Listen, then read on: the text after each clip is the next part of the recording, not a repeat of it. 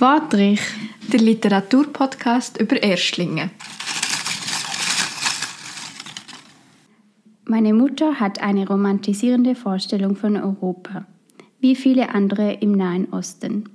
Sie glaubt, die Menschen in Europa seien allesamt gutherzig und nehmen Fremde im Auto mit. Sie glaubt, dass niemand in Europa zu Fuß gehen muss, dass es überall öffentliche Verkehrsmittel gibt dass alle hier gerne teilen, dass die Leute menschlicher sind als im Iran. Und damit ganz herzlich willkommen zu einer neuen Podcast-Folge. Wir besprechen heute das Buch Das Ende ist nah vom Amir Godarsi, wo 2023 im DTV-Verlag erschienen ist. Der Amir Godarsi ist 1986 geboren im Teheran und lebt heute in Wien. Er hat in im Iran szenisch Schreiben an der Theaterschule studiert und verfasst heute Theaterstücke. Er ist unter anderem Hausautor im Nationaltheater Mannheim in der Spielzeit 23-24 und jetzt im Januar 24 hat er sogar ein eigenes Theaterstück uraufgeführt in Mannheim. Und um was in dem Buch geht, erzählt euch jetzt gerade Leo. Hallo! Hallo! Ich bin auch noch da. Ja, und ich starte mit der schwierigen Aufgabe, das Buch zusammenzufassen. Wir haben, über das reden wir noch, es geht um eine Hauptfigur, die heißt A. -Punkt. Mehr wissen wir nicht. Und die Hauptfigur lebt auch in Teheran, im Iran, und flieht nach Österreich, wobei Österreich nicht das Zielland ist. Ich möchte eigentlich auf Kanada, wenn ich es richtig im Kopf habe. Es wird, geht aber nicht um die Flucht primär, sondern es geht dann abwechslungsweise um die Zeit in Teheran vor der Flucht und nach der Ankunft in Österreich und das ganze Asylbewerbungsverfahren sich eingliedern oder in einer Gesellschaft ankommen, die eben nicht will, wo ihm relativ deutlich zu verstehen gibt, dass man eben nicht will. Und dann gibt es da halt noch diverse verschiedene menschliche Beziehungen mit anderen Personen. Unter anderem der Sarah, die gerade an ihrer Doktorarbeit schreibt. Und sie ist so zentral, weil aus ihrer Perspektive auch nochmal Teile erzählt werden. Oder über sie erfahren wir eigentlich noch am meisten. Also es geht ja, kurz um eine Migration vom Iran, und also von einer Flucht, von einer unfreiwilligen Flucht von Iran bis nach Österreich. Und jetzt ist mir natürlich gefallen, eine Flucht ist nie freiwillig. So ein Nachtrag. Aber ja, ähm, genau. Es ist, ich glaube, das kann man jetzt auch schon sagen, es ist ein recht schweres Buch, oder? Ja. Also, wenn man vielleicht auch ein bisschen davon ausgehen mit, bei diesem Thema. Wobei ich auch muss sagen, ich habe schon andere Bücher gelesen, in dieser Thematik, wo ganz anders sind, natürlich auch von der Sprache her, wie es geschrieben ist, aber auch vom Inhalt her. Also es ist wirklich, wir sind beide vorher so gewesen, ja, es ist uns schwer gefallen teilweise zum Lesen oder wenn ihr erzählt, dass ich es mehrmals gelesen habe und nachher wieder haben wir Pause machen, weglegen, weil ich einfach noch so scheiß Laune hatte, weil ja auch völlig okay ist. Nicht jedes Buch muss Friede, Freude, Eierkuchen sein. Es darf auch mal schwere Thematik haben. Aber wir wollten das einfach wollen euch sagen oder schon am Anfang sagen und mitgehen, weil wir natürlich jetzt das Buch auch ein bisschen auseinandernehmen und darüber reden und das vielleicht je nachdem auch ein bisschen schwere Thematik ist. Und es ist auch so, ja, also ich würde ich würd von mir selber, selber sagen, es klingt auch wieder so komisch, aber ja, jetzt, es ist nicht das erste Buch zu dieser Thematik, das ich gelesen habe, aber es ist schon so ein, also ich habe es fertig gelesen, so zugeschlagen und so gefunden, wow, es hat mich jetzt irgendwie schon ein bisschen erschlagen mit einer gewissen Schwere. Und es ist, wie du sagst, voll okay, dass es die Schwere hat, und es ist aber auch in Ordnung, wenn man nicht jedes Mal so eine schwere mal aushalten und auch nicht immer mal, mal lesen. Ich glaube, es ist nicht ein Buch, das man so in einem Rutsch durchliest. Man braucht so ab und zu ein bisschen Pause und eine kleine, normalerweise sagt man eigentlich, Bücher sind Flucht vor Realität. Und da würde ich jetzt eher sagen, manchmal beim Lesen brauchst du schnell wieder eine Flucht in deine Re Realität. Auf jeden Fall höre ich auch so unterschrieben. Ja, aber werden wir doch sagen, so wie üblich, wie ist das Buch überhaupt aufgebaut und wer geht? Haben wir schöne Kapitel oder nicht? Wir haben klare Kapitel. Wir haben also Überkapitel und dann haben wir auch noch Unterkapitel, wo, wenn man jetzt, also ich glaube, das müssen wir ja vielleicht nicht, also vielleicht reden wir schon auch noch drüber, aber es geht so vor, es ist so eine Steigerung, zu sehen. Ich weiß nicht, wie viel das wir wollen verraten wollen. Die Oberkapitel sind noch spannend, die sind wie bei einem Haus ist zuerst so wie der, es ist glaube ich eigentlich ein Zwischengeschoss, es ist nicht der unterste, das unterste Geschoss oder das Erdgeschoss, sondern so ein Zwischengeschoss korrekterweise im, in der Architektur. Ich weiß gar nicht mehr, wie das Wort ist. Wie also im Buch, im, im Buch heisst es Mezzanin, aber ich weiß nicht, ob das der richtige Ausdruck ist oder ob sich das auf irgendetwas aus dem Farsi bezieht. Mm, ich bin googeln. Ja, ist es, also, ja. ist es das? Ah. Das bezeichnet so als ah. Zwischengeschoss. Ah, okay, okay. Aber es ist, nicht der deutsche Aus es ist aber nicht der deutsche Ausdruck dafür. Doch, ich glaube schon. Ah, lustig. Habe ich nicht gewusst. Ich kann mich nicht erinnern, dass irgendwie gestanden ist, es sei Übersetzung oder so. Okay. Aber ich bin auch kein Architekt. Keine Architektin. Egal. Und nachher jedenfalls ist es so, dass das erste Etage ist, zweite Etage, dritte Etage, vierte Etage. Das sind wie so wie Überkapitel. Und die sind dann nochmal untergliedert in einfach 1, 2, 3, 4, whatever. Ähm, genau. So in dem Sinne ist es wie so ein, ein Aufstieg im Haus. Genau. Und vielleicht auch noch Im anderen Wohnen. Orten. Im Wohnen. aber über das reden wir ja, glaube ich, noch. Und innerhalb von dem springt es aber näher hin und her zwischen den Perspektiven oder den Zeiten, die ich auch schon gesagt habe. Also wir sind im ja in, in Teheran, zu, also vor, vor der Flucht. Nicht viel vorher, also die Proteste und Demonstrationen, die finden schon alle statt. Und dort gibt es aber schon auch immer wieder so ein Rückblenden, auch wieder innerhalb von diesem Kapitel, so auf die Jugend, auf das Aufwachsen, wie das halt dann so war. Und dann haben wir, was man vielleicht auch sagen kann, wir haben viele unterschiedliche Erzählinstanzen. Wenn wir im Iran sind, haben wir eben das, A-Punkt, wo wie nicht mehr Namen bekommt als das A.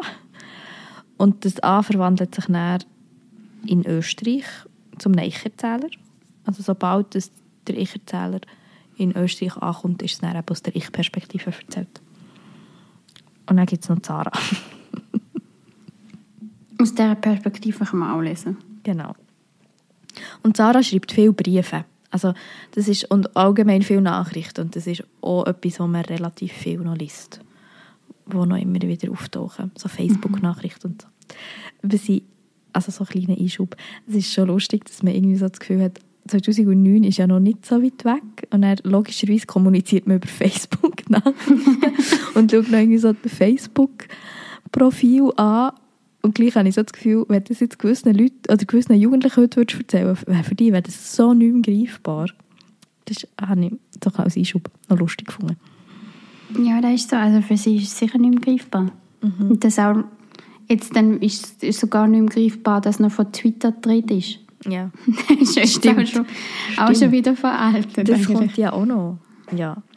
Aber genau, wir haben einfach die drei Perspektiven und der eigentlich sehr klar Aufbau. Also er gibt sich, ist nicht irgendwie so, dass man das Gefühl hat, es löst Fragezeichen in einem aus. Und sogar eben mit dem Aufstieg vom Wohnen her sozusagen, wo man ja dann noch auf andere Aspekte kann beziehen kann. Ich glaube, da reden wir vielleicht später nochmal drüber. Das ist ja wie auch eben gut konstruiert, aber nicht zu konstruiert dass es eben wie stört, oder? Ja, nein, also mir hat es überhaupt nicht gestört, nein. Ich habe es am Anfang auch nicht ähm, so bewusst wahrgenommen, aber dann mit der Zeit natürlich, wenn du dann fortgeschritten bist in der Geschichte und auch am Schluss, dann kannst du es wie auch verbinden. Inhaltlich haben wir halt auch verschiedene Themen, die je, je nach Handlungsstrang besprochen wird. Also natürlich hängt es wie zusammen, weil es ein Leben erzählt oder in einem Universum, in einer Geschichte spielt, aber logischerweise ist in Teheran der Fokus halt auf das Jetzt, wie die Demonstrationen sind, wie die Situation ist, wenn du halt nicht mehr heim kannst gehen, weil du damit musst rechnen, dass die Polizei verhaftet. Und das ist vielleicht der einzige Moment, wo ich wirklich sagen manchmal ist nicht ganz klar, in welcher Reihenfolge was passiert. So mit der mhm. Polizei und er wird ja verhaftet, er war ja auch im Gefängnis gewesen, und dann ist er rausgekommen. Also Dort, meinst du doch ein chronologisch mäßig? Ja. ja. Ja, nein, das ist es nicht, aber ich habe das Gefühl, das ist halt auch, weil das wie so ein bisschen aus der Erinnerungsperspektive beschrieben wird. Oder so ein bisschen rückblickend.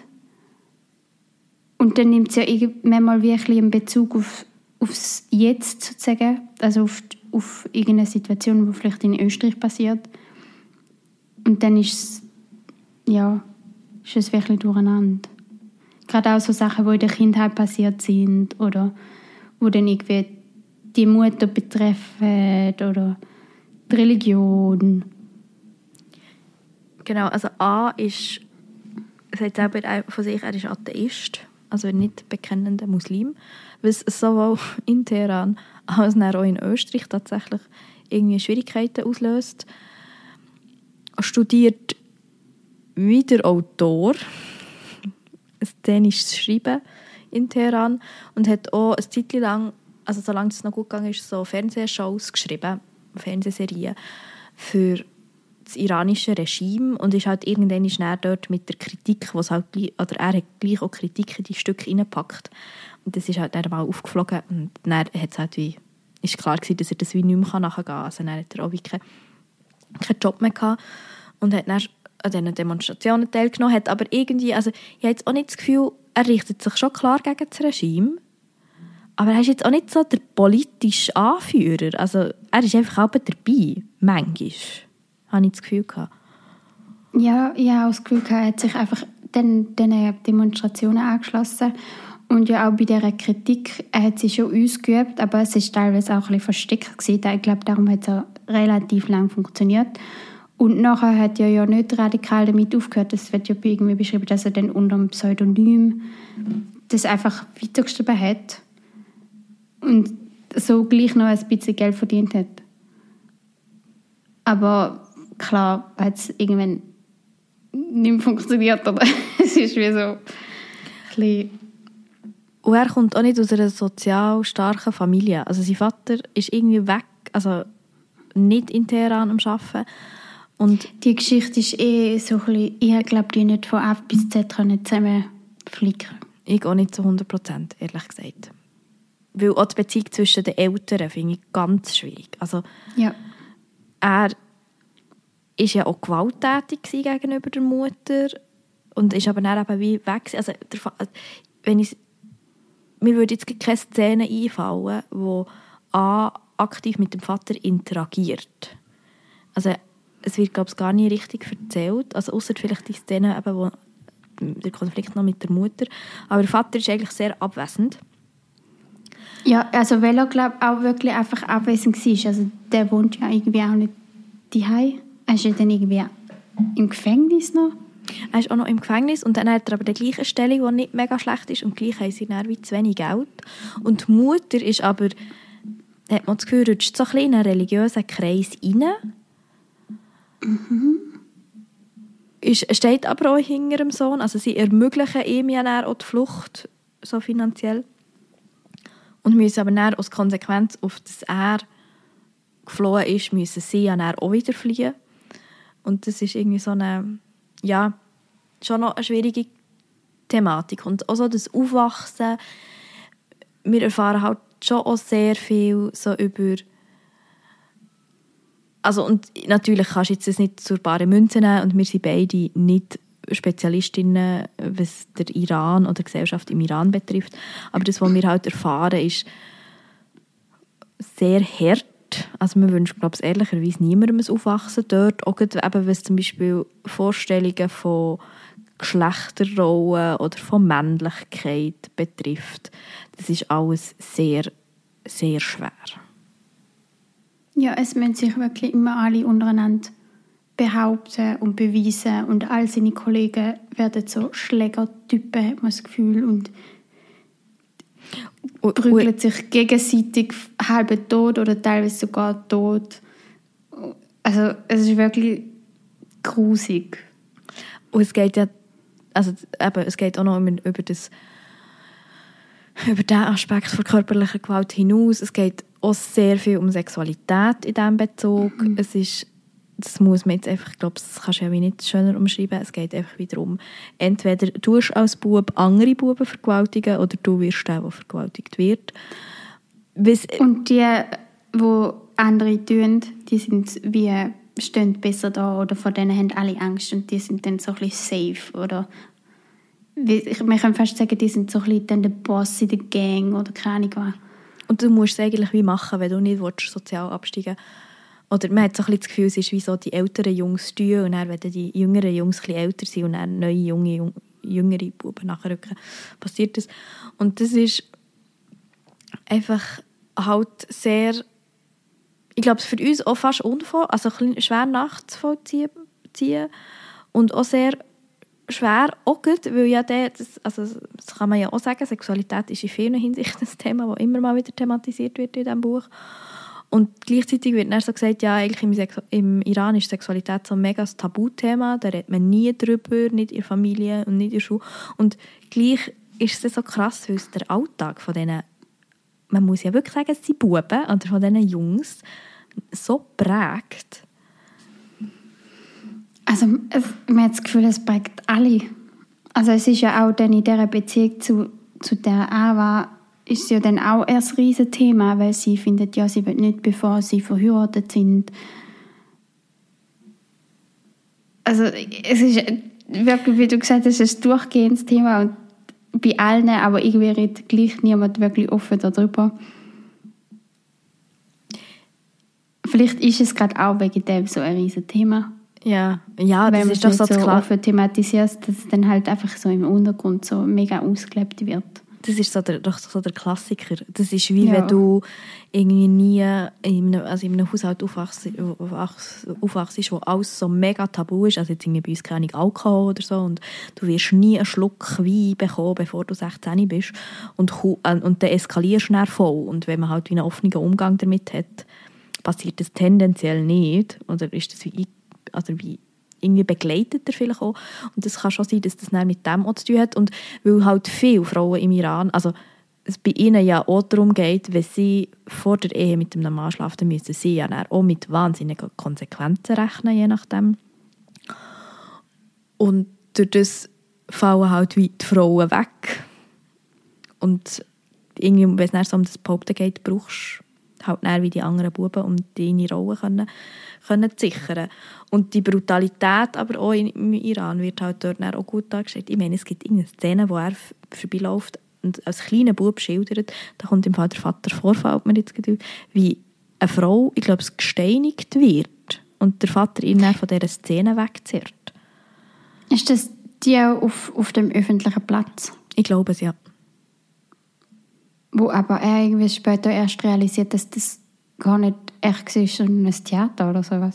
Genau, genau. Das hat er dann irgendwie ist so einzuordnen. Aber dann gibt es, glaube ich, wie Szenen, was dann eben wirklich so ist. Also, und die Tatsache ist, du wachst halt damit auf, dass das rein theoretisch gesehen könnte Realität sein Ja, gut, das auf jeden Fall. Das, oder nicht nur könnte sein, sondern ja, ist. ist. Ja, Und es ist ja auch eben die Ava, das ist seine langjährige Freundin, die ja unbedingt will, dass er sie heiratet. Und dann ist es aber irgendwie so, dass er muss ihr Geld versprechen wenn sie sich scheiden lassen. Und dort habe ich auch so das Gefühl, die, die sind seit Jahren, ich glaube fünf Jahre, ein Bärli und haben irgendwie so Grundsatzdiskussionen. Oder er hat halt das Geld nicht, das er ihr versprechen sollte. Und er hat gleichzeitig aber auch mega Angst, dass sie ihn einfach verlässt und das Geld will, das er ja nicht hat.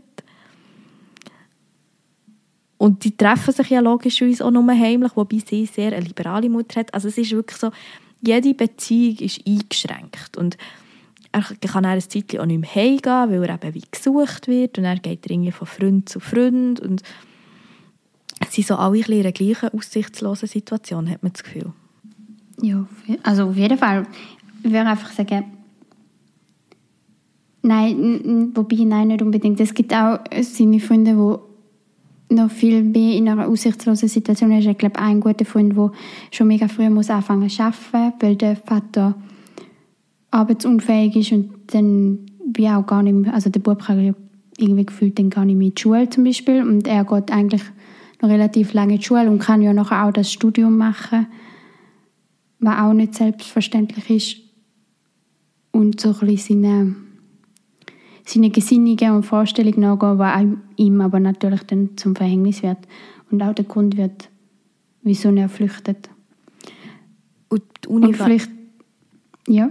Die Uni habe ich auch noch einen spannenden Ausgangspunkt gefunden, weil dort ist ja auch irgendwie ist er wie halt in diesen Verhör vom Regime innen, wegen dem Theaterstück. Und die Uni, oder der Direktor der Uni, der ihm ja der Rücken wie stärkt und du dort auch die Spannungen merkst und sie so sagen, ja nein, gut, die wollen sich ja nicht mit uns anlegen, die wollen keinen Konflikt mit uns und dann gleich teilweise Macht haben und es läuft halt so viel mit, ah übrigens, ich bin dann mit dem verwandt und auf einmal muss sich irgendjemand entschuldigen, weil er die falsch beschuldigt hat, also so diese, die Väterli-Wirtschaft ist ein mega Thema. Oder? Ja, und auch die, die Beziehungen zu, es sind ja dann immer so gut angesehene religiöse Männer, wo er dann wie, wo ihn dann wie ein bisschen rettet. Und er dann sagt, ja, wir sind verwandt mit dem und eigentlich ist es einfach nur ein guter Bekannter, wo aber so eine hohe religiöse Stellung hat, dass dann alle so ehrfürchtig sind, schon ein bisschen fast. Und finden, ah ja, dann wird es schon nicht so schlimm sein, wenn er macht. Und er hat ja eine gute Verwandtschaft, kommt aus guten Kreisen. Und das rettet ihn ja immer wieder. Obwohl er lügt. Und es irgendwie auch niemand hinterfragt. Ja, ja ich habe gefunden, es könnte ja, also finde ich irgendwie lustig, dass du einem Regime kannst sagen, ah ja, ich bin mit dem verwandt. Und, also sie überwachen ja eh gefühlt mega viel. Das könntest du ja auch überwachen. Habe ich mich noch so äh, gefragt. Das habe ich mich auch gefragt, wieso denn das niemand also so verfolgt oder wie sagt man dem? Überprüft. Überprüft, ja. Und nachweisen kannst oder musst oder so. Es ist dann wie okay und es rettet ihn wirklich. Wenn wir mal zu der Flucht kommen, oder hast du noch Ja, nein, also die Flucht Kindheit? haben wir ja, beziehungsweise nicht die Ankunft in Österreich. Aber die Flucht an sich ist ja, ja schon... Ja, die Flucht an sich ist bei ihm, ja, es klingt jetzt blöd, aber die ist eigentlich ein bisschen unspektakulär, oder für ihn ist es also man muss auch sagen, mehr oder weniger eine, eine, eine einfachere Flucht im Sinne von, weil er mit dem Flugzeug kann gehen und nicht wie andere Flüchtlinge muss über all die Grenzen und Länder laufen oder irgendwie wie heutzutage viele übers Meer oder so ja. mit dem Schlepper. Genau, was wir aber, aber nicht man wissen, sagen, Entschuldigung, ich muss dich schnell unterbrechen. Was wir nicht wissen, er fliegt ja von der Türkei. Ja. Wie er in die Türkei kommt. Nein, das wissen wir nicht. Gell? Und er hat ja auch einen gefälschten Pass ja. dann. Ja. Also er hat wie müssen zuerst in die Türkei um einen gefälschten Pass zu kommen und das hat schon auch Geld gekostet. Also er hat wie auch einen Schlipper gebraucht, respektive so eine Mittelsperson, die ihm die, den Pass organisiert sozusagen. Dass er überhaupt kann mit dem Flugzeug dann einreisen und dann kommt er in Österreich an und eben, er möchte eigentlich gar nicht unbedingt in Österreich bleiben, aber ist durch das Dublin-Abkommen also bekommt er dann relativ schnell mit, dass du halt das erste Mal, wo du europäischen Boden berührst und deine Fingerabdrücke oder deine Daten aufgenommen werden, dort musst du dann Asyl beantragen. Und es wird dann auch klar, er könnte halt vielleicht irgendwie auf Frankreich oder auf Deutschland, das würde, würde vielleicht noch irgendwie gehen, aber das sagt ihm dann auch, glaube ein Taxifahrer, den er recht schnell kennenlernt, der selber aus dem Iran ist, dass es eigentlich keinen Unterschied macht, ob du jetzt in Österreich oder in Deutschland bist. Und dementsprechend bleibt Und er kann aber auch nicht weiter. Genau, er kann nicht weiter mit genau. dem Flugzeug auf Kanada. Genau, also da ist, das ist wie gar keine Option. Das, ist, das geht nicht, genau. Und er bleibt dann in Wien und geht sich dort anmelden. Und es wird natürlich sehr äh, kritisch angeschaut, dass er sagt, er sei geflogen. Weil klassischerweise fliegen halt Flüchtende nicht. Vor allem geht es ja auch darum, wer wenn er, halt, wenn er wie über einen Landweg wäre gekommen, wäre halt vielleicht Griechenland das erste Mal auf europäischem Boden gekommen, dann hätte er dort Asyl beantragen Und darum sind sie schon mal mega strikt, um zu überprüfen, ob das überhaupt stimmt. Und das nimmt irgendwie auch niemand richtig ernst, wenn er sagt, er fliegt. Weil ein Flüchtling kann ja nicht fliegen. Und woher er das viele Geld hat, sind auch alle sehr, sehr skeptisch. Und darum gibt er doch dem Taxifahrer, der am Anfang kennenlernt, auch einen großen Teil von seinem Geld, dass wenn er ins Asylzentrum in die Erstaufnahmestelle kommt, nicht so viel Geld dabei hat. Und weil auch noch gesagt wird, dass, er, dass man recht beklaut wird. Also, dass sie untereinander halt klauen. Und er hat wirklich viel Was Geld auch dabei. stimmt nachher, Was auch stimmt, ja. was ja dann auch beschrieben wird. Und er hat wirklich viel Geld, weil er gespart hat und von seinen Eltern. Und das ist, glaube ich, also ich finde der Teil in, im Iran auch schwer, also so auf der sprachlichen Ebene, also es ist auch sehr derb, aber was so menschlich passiert, ist der Teil in Österreich, also hat mich halt schon mehr mitgenommen, weil du bist so, ja, wenn das die Realität ist, und das ist sie wahrscheinlich Vielleicht nicht hoffentlich nicht immer, aber teilweise. Und das ist, also das Asylbewerbungsverfahren, das er durchmacht, ist, ich weiß gar nicht, was das passende Adjektiv dazu ist. Ja, und ich glaube, es nimmt einem so mit, weil man wie merkt, ja, dass das im Mir, blöd gesagt, also das ist Europa. Und es wird so vorgestellt, wie er das Gefühl hat, dass er die ganze Zeit ausgelachen wird, also irgendwie von den, von den Polizisten, wo, wo ihn befragen, wieso er da angekommen ist, von Dolmetscher, dass er das Gefühl hat, es wird falsch übersetzt oder gar nicht übersetzt, dass ihn niemand ernst nimmt, dass er, er kann eigentlich Englisch und irgendwie wird aber auch niemand mit ihm Englisch reden und Englisch verhandeln, sondern es redet dann irgendwie gleich alle Deutsch mit ihm oder sagen dann, ja, wir haben da einen Übersetzer, der Farsi spricht und die übersetzen die aber irgendwie immer falsch, hat er dann das Gefühl, oder, oder gar nicht, oder es ist einfach irgendwie ein Chaos, hat man das Gefühl.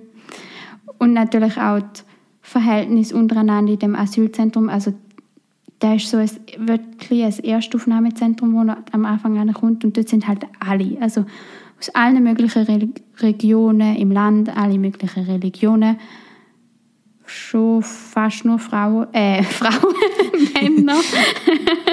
Ja, Fast es hat dann im. Zweit, im zweiten hat es doch eine Frau, die er aber, Aber nie die ist sieht. verheiratet. Genau, die ist Die ist verheiratet. verheiratet Die und ist schwanger. und die sieht man nie. Und es gibt aber eine Szene in dem Erstaufnahmezentrum, wenn ich mich richtig erinnere, wo mal dreht ist von Frauen und alle Männer sind am Fußball spielen und dann unterbrechen sie das und er realisiert dann, aha, es schauen alle diesen zwei Frauen nach, weil die sind beide, glaube ich, ohne, ohne Ehemann oder ohne Mann geflüchtet und dann ist, wird so beschrieben, ja, dann sind sie wie, wie sagt man so, wie frei für alle sozusagen.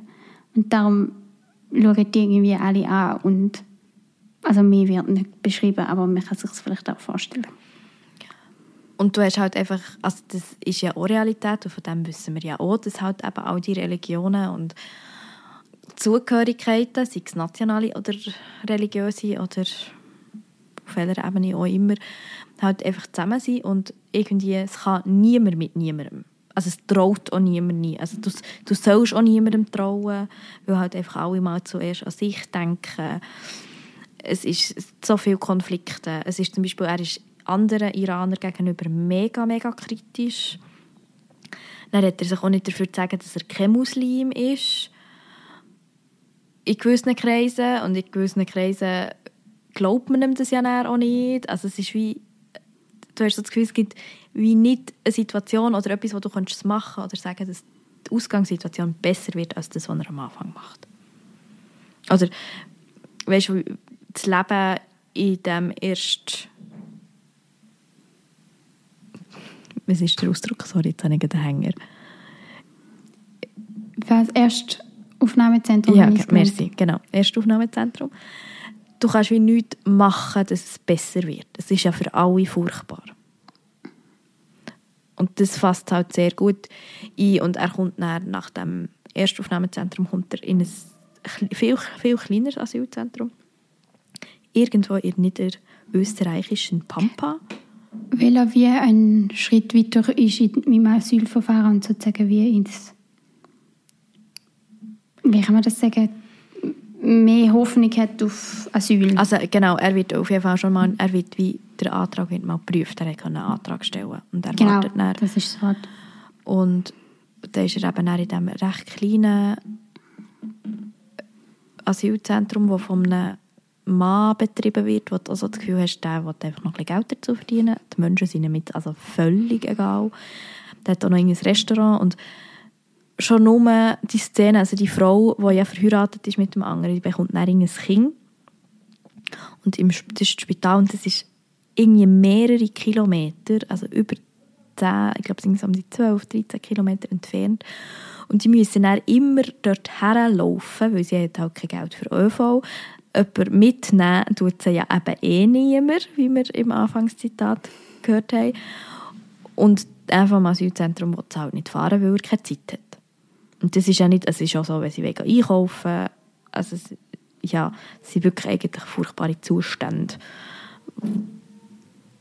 die dort herrschen. Ja, und es ist ja nicht nur die Person von dem Heim, sondern es sind eigentlich alle in dem Dorf. Also es ist ein kleines Dörfli. Es wird wie beschrieben, dass eigentlich alle sie gar nicht anschauen. Also das Haus ist wie, wie so wie von einer Kirche und wenn einmal Gottesdienst ist und dann gehen einfach alle vom Auto schnell in die Kirche und auch der Pfarrer oder ignoriert sie irgendwie einfach und will nichts mit ihnen zu tun haben, wo man irgendwie noch könnte überlegen, ja, so aus beruflicher Perspektive dieser Person muss man doch mit so Menschen vielleicht auch ein bisschen Rücksicht haben oder ein bisschen Verbarmen haben oder irgendwie eine Stellung haben, wo, wo man so Leuten gerade auch helfen kann und irgendwie in die Gesellschaft einbinden oder wenigstens irgendwie zulassen und da sein. Als berufliche, also als der Beruf, den man als Pfarrer hat, aber auch da ist nicht der Fall. Und der Protagonist schafft es aber irgendwie recht gut, um sich ein bisschen durchzuschlagen und schafft es sogar, um sich einen Laptop zu organisieren und also man hat das Gefühl, es ist eigentlich nicht schlecht. Nein, am Anfang... Also er macht wie so möglichst das Beste aus seiner blöden Situation. Ja, das würde ich auch so sagen. Und ich habe das Gefühl, am Anfang, ja, also glücklich ist er logischerweise nicht. Niemand ist in so einer Situation glücklich, aber er ist wahrscheinlich auch nicht zufrieden, aber es ist wie so, man hat so das Gefühl, geht ihm okay, so wie es ist. Und er freut sich aber auch darauf, also für ihn ist recht schnell klar, dass er dann, sobald, ich glaube, sie müssen ein halbes Jahr dort sein und dann haben sie so das Gespräch, ähm, wo es dann wirklich darum geht, ob er Asyl bekommt oder nicht. Und ab dann darf er dann auch wieder, er muss zwar nicht in Österreich gemeldet bleiben, aber die Realität ist halt noch so, dass sie auch ein freier sind oder wo dass man dort tatsächlich übernachtet. Und äh, für ihn ist auch natürlich klar, er will so schnell wie möglich in die Stadt, wieder auf Wien. Und das Gespräch ist auch wieder so, also die Fragen, du merkst schon, sie wollen einfach einem so kompliziert und er auch so viel unterstellt mit, ah, wieso hat er das nicht vorher gesagt? Und jetzt hat er aber irgendeinen Denkfehler gemacht und wenn doch das eure Lebensgeschichte ist, würdet ihr es besser können erzählen wo man sich so denkt, so nein, ist so eine Drucksituation und er, wo sich ja nicht in seiner, oder wo ja eh noch das Gefühl hat, es wird falsch übersetzt und oder nicht alles übersetzt. Also du kannst auch dort wieder nur verlieren und das Gespräch ist sehr, oder, ja, das ist auch sehr hat einfach auch eine Schwere. Ich würde es so müssen beschreiben. Also wenn man es liest, ist man so, ja, es ist nicht überraschend. Und das macht, ist ja das Schlimme dran. Man kann sich wirklich gerade so vorstellen, dass es so abläuft und das Schlimme und Traurige daran. Ja, also ich bin mir wirklich auch einfach dort gehockt und habe den Kopf geschüttelt und habe denkt, ja, ich weiß ja, dass man das erzählt und das so ist, aber ich kann es gleich nicht verstehen. Ich finde es schrecklich und es tut mir so leid. Ja. Aber du kannst es halt, also ja, kannst auch nicht ändern. Und es zeigt halt auch einfach so die, die Schritte auf von dem also von dem Verfahren, von dem Asylverfahren, wo du so denkst, es ist zum Beispiel nicht, er darf keinen Deutschkurs machen, bevor er nicht definitiv Asyl bekommen hat. Und gleichzeitig wird, äh, das geht ja kann ja je nachdem Jahre dauern, bis du einen Asylentscheid bekommst. Und dann wird ihm schon vorgeworfen, jetzt bist du schon so lange hier und kannst noch kein Deutsch. Und denkst so, ja logisch nicht, er kann ja keinen machen. Und auch das Geld, ich glaube, sie hat irgendwie 230 Euro zur Verfügung. Das weiß ja jeder, dass das nicht lenkt. Und wie er so beschrieben wird, wie er irgendwie zum Beispiel nur noch Zigarettenstummeln raucht, weil die irgendwie ja auch so ein bisschen sättigen und wie er auch immer kränker, also körperlich kränker aussieht und viel, also viel megerer wird und so Sachen. Das ist einfach halt sehr schwere Kost. Und auch wenn man das weiß, es ist jetzt nicht so, dass da Sachen erzählt wird, die man noch nie gehört hat und gleich ist es einfach jedes Mal, wenn man es dann liest, schüttelt man wirklich einfach, wie du sagst, den Kopf und denkt so, nein, bitte nicht. Und es geht ja dann auch ein bisschen, also es geht halt näher der Teil, wo er in Wien spielt, ist halt die ganze Zeit, also sind mehrere Monate, beziehungsweise über fast ein Jahr, wo halt dann immer so in diesem Schwebezustand ist und das beschreibt er halt auch gut. Es gibt irgendwie Leute, die sechs Jahre lang mhm. keinen Entscheid bekommen und er schlägt sich einfach in dieser Zeit durch und zuerst wird er ab, wird abgelehnt, sein Asylgesuch, und sie legen dann den Kurs einlegen. Und er lernt halt Leute kennen und probiert irgendwie sich durchzuschlagen. Und während es halt, es geht ja dann, eben körperlich geht es relativ schnell immer schlechter und es geht dann einfach auch psychisch nicht mehr gut, was ja, auch verständlich so ist. Ja, und soweit das wirklich depressiv ist und auch in Therapie ist bei einer Therapeutin und auch Medikamente bekommt, wo er aber irgendwie nicht so wirklich nimmt. jetzt natürlich auch kritisieren. Ähm, aber wenn man das Gefühl hat, er weiß auch gar nicht so genau, wieso er die Monet, also, also doch schon, natürlich, weil, weil er krank ist, aber er findet, wie die bringen nichts oder die helfen ihm nicht, weil es ihm halt nicht gerade besser damit geht. Weil ja, glaube schon auch teilweise so ist, oder dass je nachdem Menge Antidepressiva nicht wirken. Oder das habe ich das sein. falsch im Kopf? Nein, das kann sein. Glaube, du tust schon. Es gibt ja recht, es gibt, glaube ich, mega viel. Und es tun nicht alle auf die gleichen an oder es funktioniert nicht jedes gleich. Und Anti mhm. Antidepressiva können halt schon auch Nebenwirkungen haben. Sie können halt auch, er hat ja einmal schnell das Gefühl, sie verändern wie seine Persönlichkeit und wird halt dem auch so ein bisschen, un oder ja, ist dem auch so ein bisschen miss, oder steht dem misstrauisch gegenüber. Und das kann halt auch sein, also es dämpft halt gewisse Gefühle schon.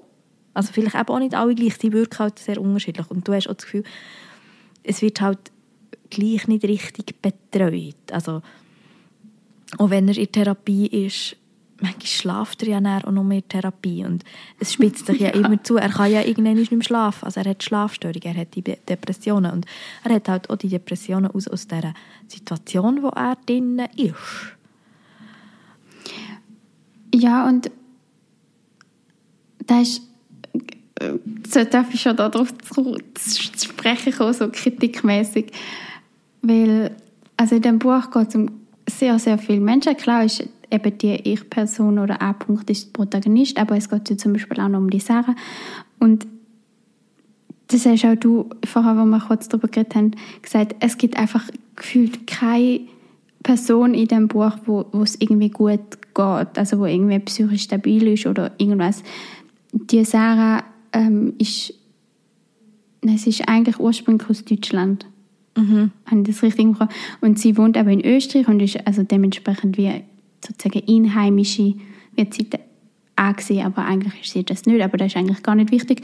Sie beschäftigt sich extrem viel mit dem Konflikt und Protest im Iran und so lernen sich die zwei halt auch kennen. Und sie versinkt aber so in dem, was natürlich dann auch nicht gut tut. Also sie hat eigentlich ist eigentlich eine Dissertation am Schreiben zu einem anderen Thema, aber beschäftigt sie sich gar nicht mit dem und versinkt so in der Kritik und es wird dann irgendwie auch beschrieben, wie sie verfolgt wird von zwei Männern oder allgemein verfolgt wird. Hast du das Gefühl, das ist wahr oder? Ich habe das Gefühl, das ist eine Wahnvorstellung von ihr. Gell? Mhm. Gut, dann haben, haben wir das gleich eingeordnet oder ungefähr gleich eingeordnet. Also am ganz Anfang habe ich zwar das Gefühl, dass sie wahr, aber wenn ich dann wie ihre Geschichte kenne und ihre psychische Gesundheit kenne, bin ich dann recht schnell überzeugt, dass sie sich das einbildet. Dass es im Kopf ist, eben, das habe ich eben dann auch irgendwie so zugeordnet. Ja, jedenfalls ist das eine Kritik an dem Buch, dass man das Gefühl hat, der Protagonist lernt einfach nur scheiß Leute kennen. Er kommt einfach irgendwie immer nur an falsche Ecken, falsche Menschen, wo irgendwie nichts Gutes wollen oder wo auf der falschen politischen Seite stehen, wo selber psychisch nicht stabil sind, so dass ihm irgendwie noch, mehr, noch schlechter geht, wenn er irgendwie befreundet ist mit denen oder Beziehungen geht mit denen. Ich glaube, das ist einfach ein großer Punkt, wieso das Buch auch einfach so düster und depressiv ist und ja, man kann sich irgendwie, also es kann gut sein, dass das so ist oder dass das so ist, aber irgendwie kann man sich das auch nicht vorstellen, dass es kein Mensch gibt, wo irgendwie positiv ist in diesem Umfeld. Es oder wo irgendeinen kleinen Hoffnungsschimmer gibt oder irgend so etwas. Ich habe das Gefühl, ich, jetzt, weißt, ich bin so am überlegen, ja, gleichzeitig wäre ja jede, jede Person, die kleine Hoffnungsschimmer dort bringt, nirgends so kitschig auf das Mal. Also weißt die Gefahr, dass es nirgends so kitschig wird, das ist dann auch mega schwierig. Aber es ist ja so, es ist einfach, niemandem geht es gut, niemand von denen ist, also mal Zara ist natürlich am Anfang, wo sie, ihn, wo sie sich wie ihm annimmt und so, ja sehr, möchte ihm ja wie helfen. Aber ihr geht es halt einfach nicht gut. Und dann hast du die, die ihm einfach nicht wohlgesonnen sind. Also es zeigt das mit allen anderen Asylsuchenden, die er in Kontakt kommt. Also dann ist irgendwie immer mal, ah, jetzt ist mit dem gut, aber dann ist er mit dem wieder nicht mehr gut. Oder auch wenn er dann irgendwie einen Job hat, also in der Pizzeria, der ist ja auch furchtbar. Der Chef, die nettesten Menschen sind vielleicht noch die, die er die Pizza bringt. ja. Aber die, die sind ja wie nicht wichtig für Geschichte und er zieht auch noch in einen WG und ich habe das Gefühl, die Leute sind schon an sich, ich glaube, das sind so wie die normalen Leute, aber um die geht es halt nicht. Weil er ja auch sich wie nicht mit ihnen kann identifizieren kann, weil die einfach ihr normales Leben leben. Und das ist irgendwie auch logisch, dass sie dann wie auch nicht so einen gemeinsamen Nenner finden und er von ihnen ja auch nicht immer irgendwie als der Flüchtling in Anführungszeichen möchte angeschaut werden. Und aber gleichzeitig erfährst du halt auch nie, nie, nichts über die und darum geht es einfach niemandem in diesem Buch gut. Und das macht es wirklich einfach so schwer. Und so, wie du sagst, wie so, so düster. Und so erdrückend auch irgendwie. Mm. Und ich weiss nicht, wie du das wie kannst auflockern kannst. Weil eben, wenn jetzt irgendeine nette... Gut, Zara hat einfach die hätte ja auch ein nett können sein. Nein, ja, sie ist ja nett. Sie ist wie nett, aber sie ist halt einfach psychisch. Und das tut mir auch so leid, wenn du selber, also der Protagonist hat ja so mit sich, mit ihrer Psyche zu kämpfen. Und er lernst noch Leute kennen, die selber auch mit ihrer Psyche zu kämpfen haben. Und es zeigt natürlich, dass niemand von dem verschont bleibt. Du kannst äh, ohne die Fluchtgeschichte, ohne in einem Regime müssen aufzuwachsen, wo dich unterdrückt, wo nur eine Richtung zulässt. Du kannst gleich psychische Probleme haben.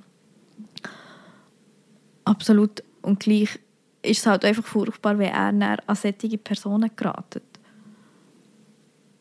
Ja, also man würde es ihm halt wirklich wünschen, dass es nicht so, nicht so wäre.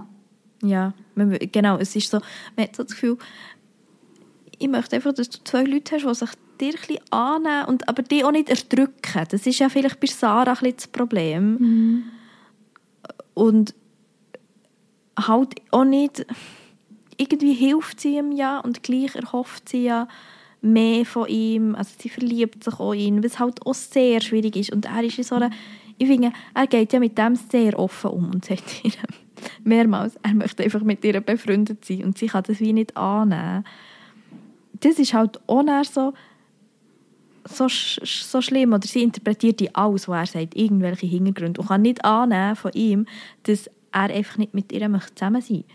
Weil er einfach auch ganz viele andere Probleme hat. Ja, eigentlich auch sehr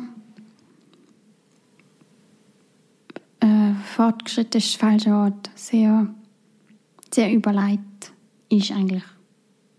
Dass er wie merkt, ja, ich bin so beschäftigt mit mir selber, es geht wie nicht. Und auch sehr ehrlich von ihm. Ich meine, Ja, er könnte sich auch, sie, hat ihm, sie bietet ihm ja auch um, ich heirate dich. Also, Ja, er, stimmt. Er lehnt ja das ab. Also, ihm ist ja irgendwie auch wichtig, dass das wie, Mhm. dass das so wie geregelt oder der, der ordentlich Gang nimmt und nicht, dass sie dann alles wie ihm hin, also er hat ja auch Mühe, die Hilfe anzunehmen, was ja auch so kulturell bedingt ist. Also die Szene zum Beispiel, dass wenn sie ihm etwas, einisch, etwas zu essen anbietet und er tut dann aus Höflichkeit ablehnen und sie fragt halt dann nicht nochmal nachher oder nicht noch das dritte Mal nachher und durch das isst er dann nichts. Also das sind halt einfach kulturelle Unterschiede und er spielt aber dort ehrlich und er will ihr nichts vormachen und das muss man ihm sehr zugute halten. Und sie ist halt dann einfach... Und sie tut einem ja, weißt du, so, als wenn du sie anschaust, tut sie dir ja auch leid. Ja, Also so ihre extrem. Geschichte. Extrem. Und gleich denkst du so... Bei ihr, von ihr erfährst du ja auch wie zu wenig, inwiefern sie sich dann auch Hilfe holt. Weil die Anzeichen für ihre psychische Verfassung ist ja, oder dass sie psychisch krank ist, merkst du ja ganz eindeutig. Und so wie es wirkt, so holt sie sich halt keine Hilfe. Das ist halt dann auch das Schwierige. Ja, also wir wissen es einfach nicht. Das wird wie zu Das wenig ist wie, genau, das wie zu wenig erzählt, das ist nicht im Fokus, was auch okay ist, weil sie ist nicht Protagonistin von dem Buch. Darum wird es, ja, wird's wie nicht erzählt, was vollkommen okay ist. Aber genau. Einfach will das vor allem ansprechen, dass wir keine positive Person rundum gibt. Nein, so, so ein bisschen das. Es gibt keine positive Person. Das ist einfach, einfach so. Und es, eigentlich, wenn ich weißt, so darüber nachdenke, es ist ja auch hart, du hast das Gefühl, im Iran ist er trotz dem Regime, trotzdem, dass er so muss aufpassen von jeder Verhaftung, muss schauen, was er sagt, ist er ja dort, er hat das Gefühl, freier und zu einem gewissen Grad vielleicht auch zufriedener. Und das österreichische Asylsystem, und das kannst du sicher auf die anderen europäischen Länder, das kannst du auch auf die Schweiz anwenden, hat ihn ja dann schlussendlich mehr zerstört als das Regime im Iran. Und er telefoniert auch mal mit einem Freund, der so sagt, hey, ich muss jetzt dann noch mal ein Jahr ins Gefängnis, soll ich flüchten? Und er erzählt ihm, wie die Situation ist und sagt dann selber, wenn ich gewusst hätte, ich hätte im Iran nur zwei, drei Jahre ins Gefängnis müssen, wäre ich dort geblieben. Wenn ich jetzt wüsste, wie es gewesen wäre oder wie es ist. Und das ist auch Wenn ich furchtbar. eigentlich auch eine krasse Aussage finde, weil du weißt natürlich auch nicht, wie, wie es dann im Gefängnis ist. Oder wie es dir dort geht. Was die Umstände sind in dem Gefängnis. Aber es impliziert halt, es geht mir sicher. Dass es so furchtbar ist, Ja. da, wie in einem Gefängnis. Schlimmer wie in einem Gefängnis. Ja, das ist schon so. Und es bricht natürlich gleichzeitig auch, dass er niemand kennenlernt, der irgendwie ein normal ist. Spielt ihm mit dieser romantischen Vorstellung von Europa natürlich auch in die Hänge. Also, zum zu zeigen, hier sind eben nicht alle menschlicher als im Iran, hier sind nicht alle netter. Und wo ich ja selber mich auch haben müssen erkennen und so gefunden, also ich bin jetzt auch nicht die, die jetzt mal jemanden, der stöppelt, mitnimmt. Also gut, ich fahre fast nie Auto. ich kann sagen, ich habe gar keine Möglichkeit. Ich habe gar nicht jemanden, ja, aber ich weiss jetzt nicht, wenn ich würde Auto fahren würde, ob ich jedes Mal würde sagen, ah ja, jetzt halten wir und nehmen jemanden mit. Wenn Ja, aber ich glaube, ich bin. das so oder so nie machen. Ja, Weil als junge Frau... aber gut, ja, Well. das, ja, das kommt auch noch dazu. Aber weißt du, so, als- so die Sachen, die halt wie gesagt werden, wie wir so sind. Oder, dass du halt, ich glaube, das ist auch die Wege von ihm, wenn das so wie beschrieben wird, dass sie halt irgendwie ihr Leben leben und irgendwie sie, glaube ich, auch mega Mühe haben, mit ihm umzugehen, weil er halt sein Leben irgendwie nicht lebt und gleichzeitig darfst du ja dann nicht sagen, ah, ich lebe jetzt genauso, wie, also will irgendwie dir nicht ein schlechtes Gefühl geben, darum nehme ich mich mega zurück. Oder die Szene, wo sie geht mal mit ihrer Mitbewohnerin einen Tannenbaum klauen in der Nacht. Die ist so abstrus. Die ist so abstrus. Und irgendwie hast du das Gefühl, das ist jetzt so eine, eine Mühe Normalität, weil er halt wie...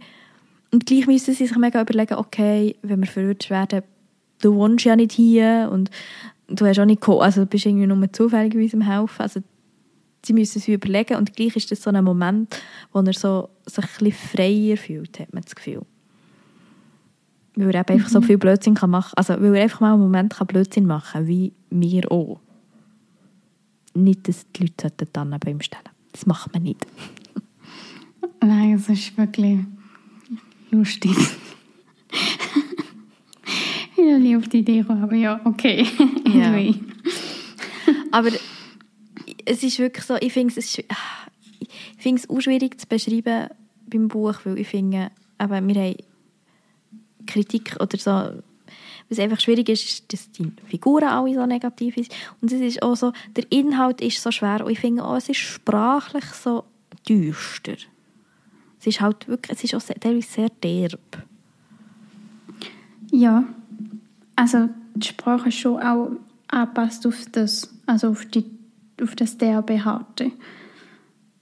Einerseits lässt sich gut lesen, es ist nicht so, dass es irgendwie anstrengend wäre oder so im Sinne von verschachtelte Sätze oder komplizierte Sätze überhaupt nicht, aber es ist ja, die Sprache macht den Inhalt jedenfalls nicht angenehmer oder einfacher. Und du hast auch nicht so schöne Sätze. Die haben den Leo so gefehlt. Die schönen Sätze, die sich abholen. Nein, es, und man ich fühle mich auch doof, wenn ich sage, es hat keine schönen Sätze. Weil es ist auch ein Thema, wo es einfach vielleicht halt auch nicht schöne Sätze kann geben kann. Aber es ist halt auch, ich meine, es, ist jetzt nicht das erste Buch zu dieser Thematik, aber es ist, und wir haben ja auch irgendwie andere Namen noch in der Vorbesprechung so darüber geredet, ah ja, es geht so ein bisschen in die Richtung und so. Und es kommt natürlich auch darauf an, was du den Fokus legst. Und hier ist ja der Fokus ganz klar auf der Asylgeschichte. Und da passen natürlich auch keine schönen Sätze. Ähm, ein anderer Punkt, ein Kritikpunkt, soll man den noch anbringen? Darf man das anbringen? Die Leo nickt. Also ja. Also wir haben jetzt eigentlich auch schon ein bisschen darüber gesprochen. Es ist wie, also das, das, die ganze Thema, die Sexualität so Thema ist, hat uns wie auch einfach ein bisschen genervt. Also nein, das klingt jetzt vielleicht ein bisschen falsch. Es ist einfach gefühlt in jeder Szene kommt das dann wieder vor und du bist wie, also mir ist es jedenfalls so gegangen, ich bin dann wie so gewesen, ja, ich weiß es jetzt, ich kenne es jetzt, es ist okay.